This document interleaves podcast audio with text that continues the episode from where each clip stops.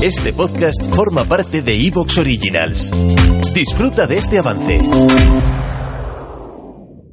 El más allá, ufología, arqueología imposible, encuentros cercanos a la muerte, esoterismo, misterios y ciencias de la frontera que nos llevarán a otra dimensión.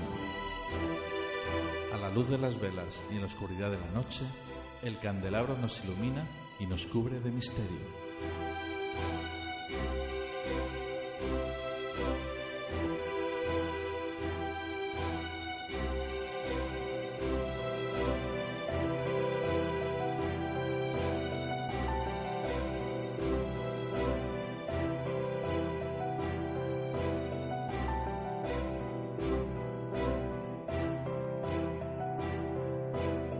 Aquí comienza el candelabro.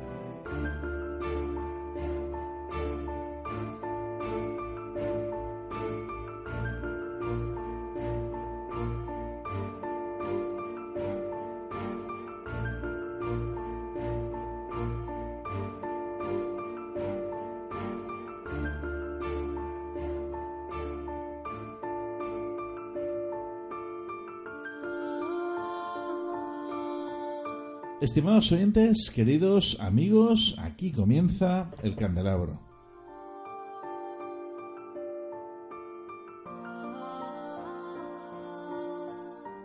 Con vosotros, Fernando Muyor, quien conduce este programa y con parte del equipo. En esta ocasión tenemos aquí a Ana Soto a mi izquierda, como siempre. Ana, muy buenas noches. Buenas noches a todos. Ernesto García. Ernesto, muy buenas. Hola, muy buenas noches a todos.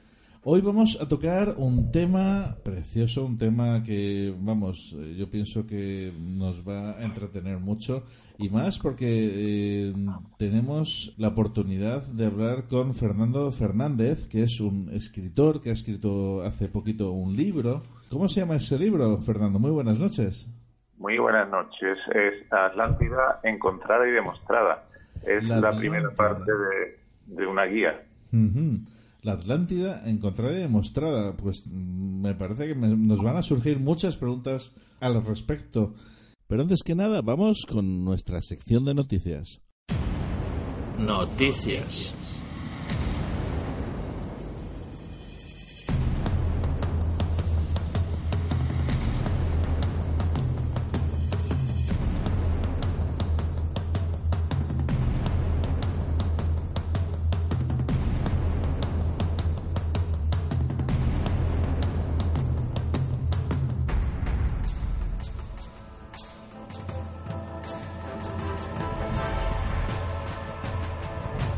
Hace unos días leíamos en el periódico ABC que el cine español narra el final de los faraones Akenatón y Nefertiti en egipcio antiguo.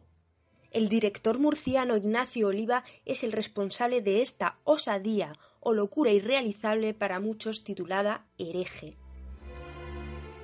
Pero tras siete años de intenso trabajo documental y de escritura de un guion de enorme complejidad, hereje está a punto de ver la luz. Una producción española que, sin duda, marca un hito dentro de todo el cine relacionado con el antiguo Egipto y producido hasta ahora. En Hereje se narran los últimos tres años del reinado de Akenatón y Nefertiti, lo que aconteció alrededor de 1350 a.C. Su apuesta por egipcio antiguo como idioma en el que grabar la película es lo que, sin duda, ha dejado con la boca abierta a muchos. En palabras de José Ignacio Oliva, ha sido una experiencia difícil y fascinante, asegurando que la lengua es un vehículo muy importante para la inmersión del espectador en el momento que se narra.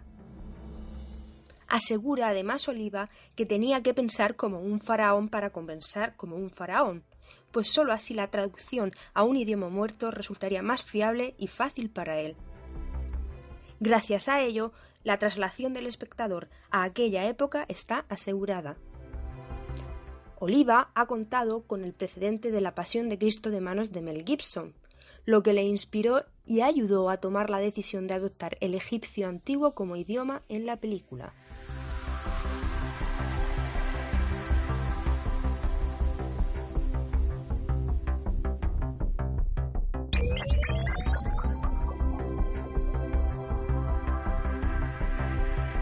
Otra noticia viral que hemos conocido estos días es el nacimiento en México de un bebé con una cruz marcada en la frente. La Iglesia no ha tardado en asegurar de que se trata del anticristo. Son numerosos los medios que se han hecho eco de la existencia del bebé, nacido concretamente en la ciudad de Veracruz. Temido por unos, adorado por otros, son miles las personas que a modo de peregrinación se están trasladando a dicha localidad para conocerlo, ya sea el anticristo o la reencarnación de Jesús. Lo que parece obvio es que la curiosidad levantada por el nacimiento de este bebé es inmensa. El recién nacido ha sido atendido y estudiado por varios médicos, sin que ninguno haya sido capaz de explicar de manera lógica la presencia de una cruz en su frente. Un familiar del bebé, en concreto su tía, ha declarado a los medios que se debe a una acumulación anormal de sangre que con el tiempo va a desaparecer. Por otro lado, con premura y sin duda alguna, la Iglesia se ha aventurado a afirmar que se trata del mismísimo Anticristo.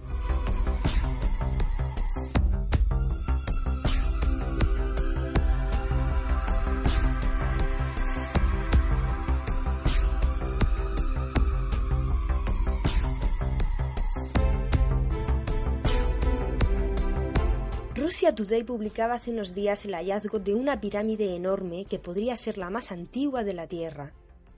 Resulta cuanto menos sorprendente que se encontrase a plena vista en la cima del monte Padang, en la zona de Java Occidental en Indonesia.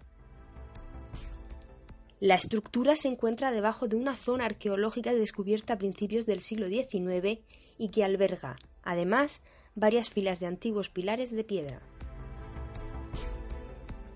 Con un área alrededor de 15 hectáreas, lo que equivale a 150.000 metros cuadrados, se construyó durante varios milenios, pues contiene varias capas que para los investigadores son claramente de varios periodos. La capa más profunda de la pirámide, situada a 15 metros de profundidad, es lo que ha llevado a pensar a los investigadores que se trata de la pirámide más antigua del mundo, pues su antigüedad aún no determinada con exactitud oscila entre los 9.000 a los 28.000 años. Un templo único es la definición principal que ofrecen los investigadores, pues, a diferencia de las construidas por los mayas y que tienden ¿Te está gustando lo que escuchas? Este podcast forma parte de Evox Originals y puedes escucharlo completo y gratis desde la aplicación de Evox. Instálala desde tu store y suscríbete a él para no perderte ningún episodio.